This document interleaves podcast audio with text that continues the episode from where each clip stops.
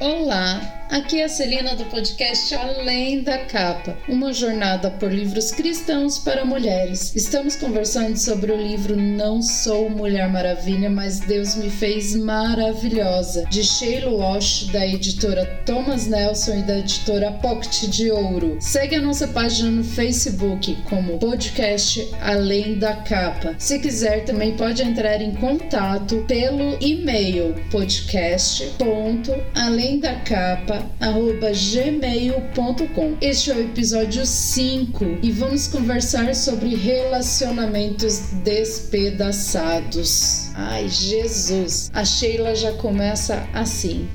Quero trocar minha família por uma nova. Ai, ai, ai, hein? Quem nunca?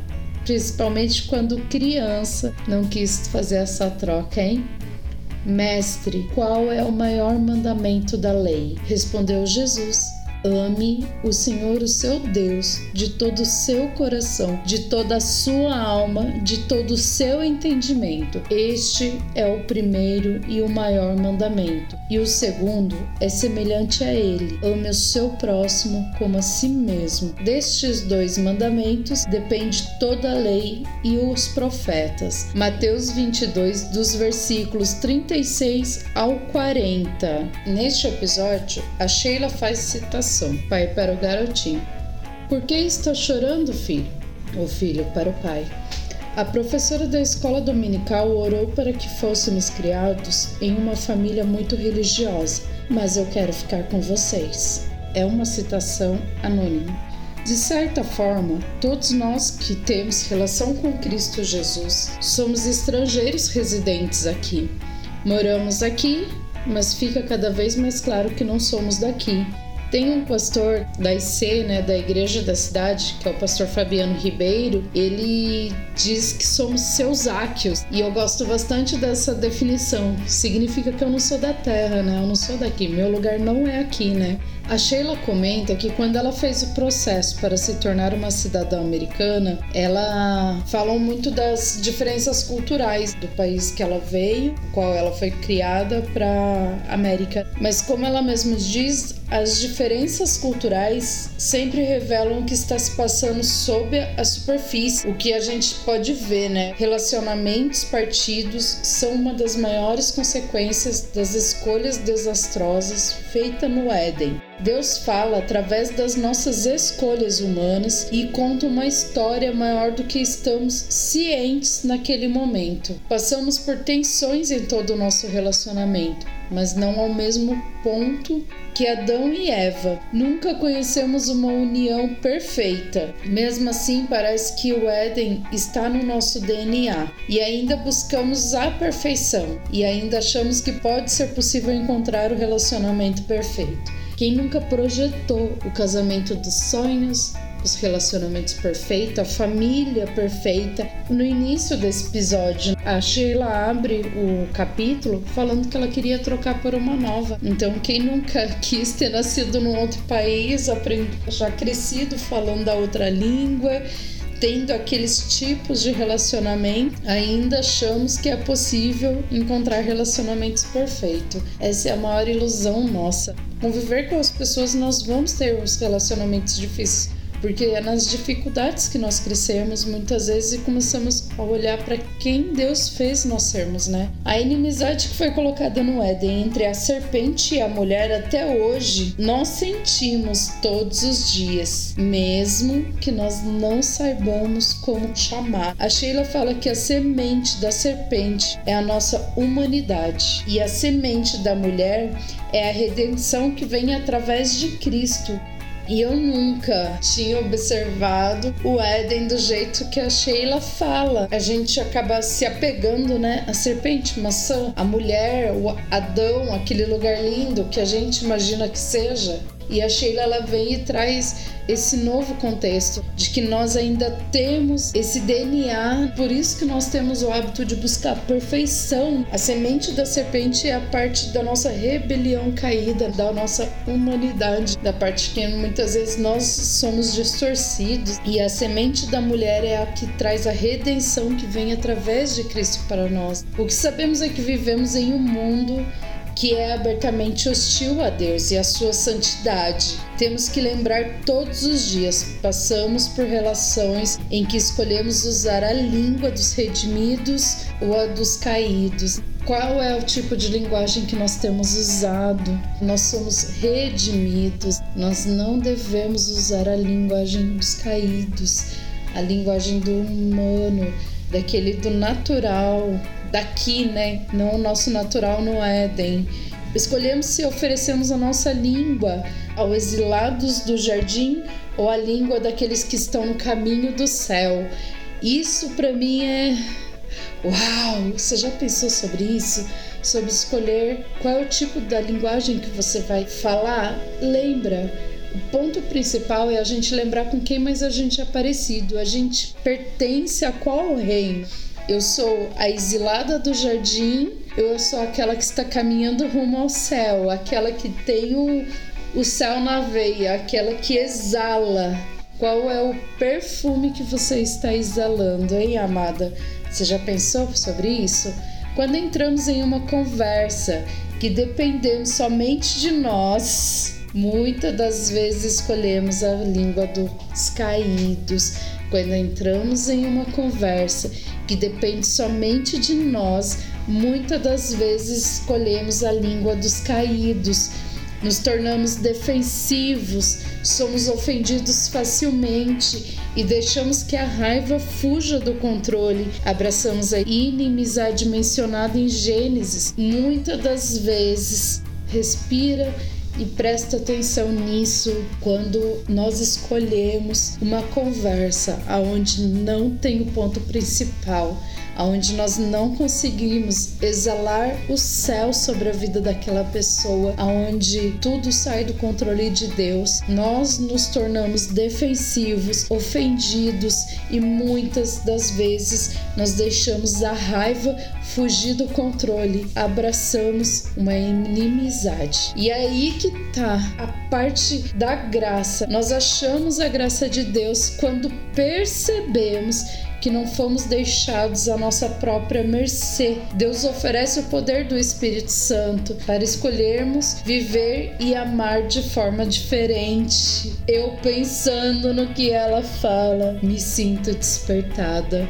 Não sei você, mas eu me sinto cada dia mais despertada sobre os meus jeitos, sobre o meu relacionamento, sobre a forma em que eu tenho vivido e me portado, se eu tenho sido aquela pessoa que simplesmente diz que está numa igreja ou se eu tenho sido aquela pessoa que desperta o céu na vida da outra. Relacionamentos eles podem e na maioria das vezes eles são dolorosos, porque eles trazem pra gente quem nós somos no nosso íntimo. No episódio anterior, onde ela fala do filme Mágico de Oz, ela cita a amizade entre Dorothy, o espantalho o homem de lata e o leão. Ela fala sobre o compromisso deles de ajudar Dorothy a voltar a Kansas, o quanto eles foram mudados sobre tudo isso, o quanto eles se encontraram, né? Enquanto eles melhoraram mesmo na dificuldade para que Dorothy alcançasse o destino dela, né? Que era chegar em Kansas, né? Que a Sheila fala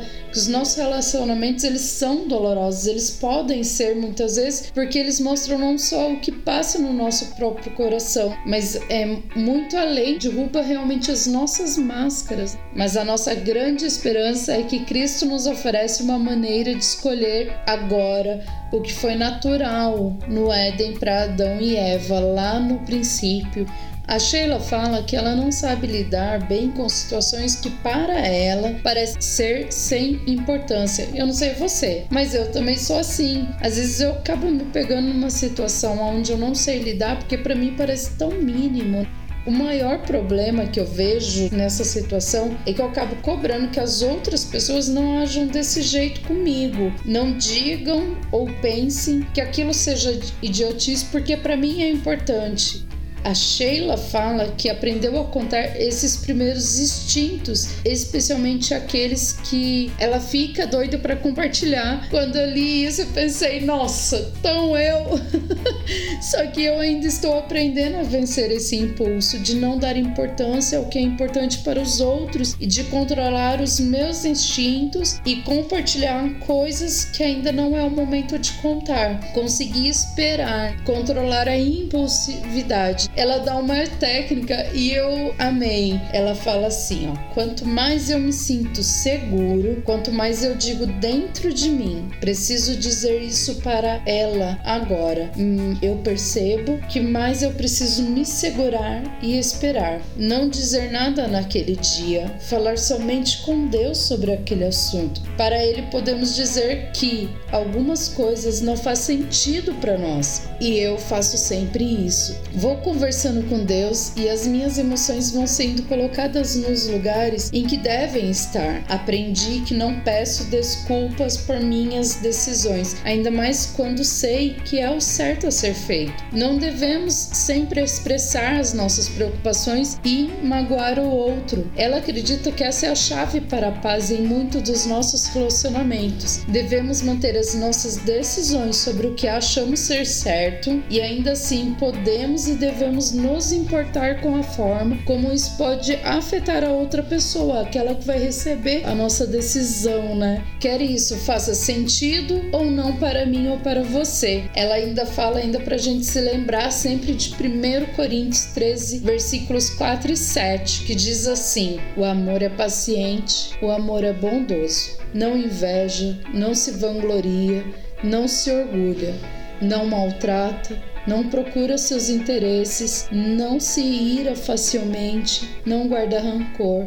O amor não se alegra com a injustiça, mas se alegra com a verdade. Tudo sofre, tudo crê, tudo espera, tudo suporta. Não importa o quanto achamos que conhecemos alguém, nunca conhecemos toda a sua história. Deus nos convida a tirar nosso desapontamento do armário e expô-lo à sua luz e o do seu amor e de graça um olhar no espelho. Quando você olha para os seus relacionamentos mais íntimos, onde você vê mais tensão? Eu descobri que eu tenho o hábito de falar muito em positivo e eu acabo muitas vezes falando algo que eu quero. Não é uma imposição, às vezes é só um pensamento, alguma coisa, mas porque o meu jeito de falar é mais impositivo, às vezes isso acaba trazendo uma tensão para todos os meus relacionamentos. E eu descobri que eu preciso mudar uma das coisas é por causa que, como eu descobri que a minha fala às vezes acaba sendo impositiva, eu às vezes fujo muito pro digitar. Então eu prefiro falar no WhatsApp por uma digitação, por mensagem mensagem do que por áudio, porque eu imagino que as pessoas vão me entender melhor. E eu descobri que não, eu preciso melhorar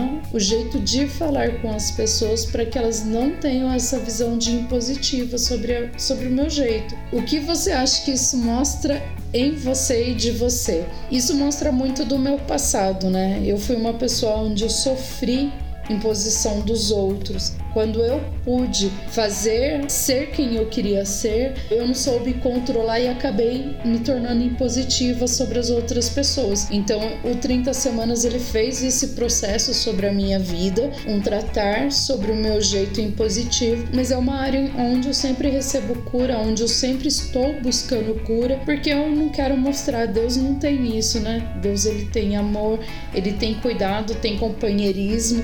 Então eu quero mostrar mais dos céus e menos de mim, cada vez mais. Oração do armário.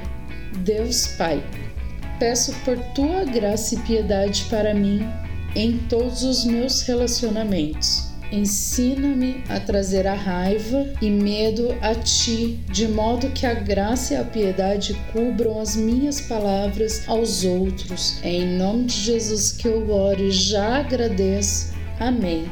É isso, amada. O episódio dessa semana. Que Deus te abençoe e esse tempo seja de crescimento e sabedoria sobre a sua vida e a minha. Se você tiver um livro para indicar, uma ideia para expor, se você quiser compartilhar comigo algo que os episódios estão falando com você, me manda um e-mail, entra lá no Facebook e me deixa uma mensagem ou na página do Facebook Podcast Além da Capa. Deus abençoe.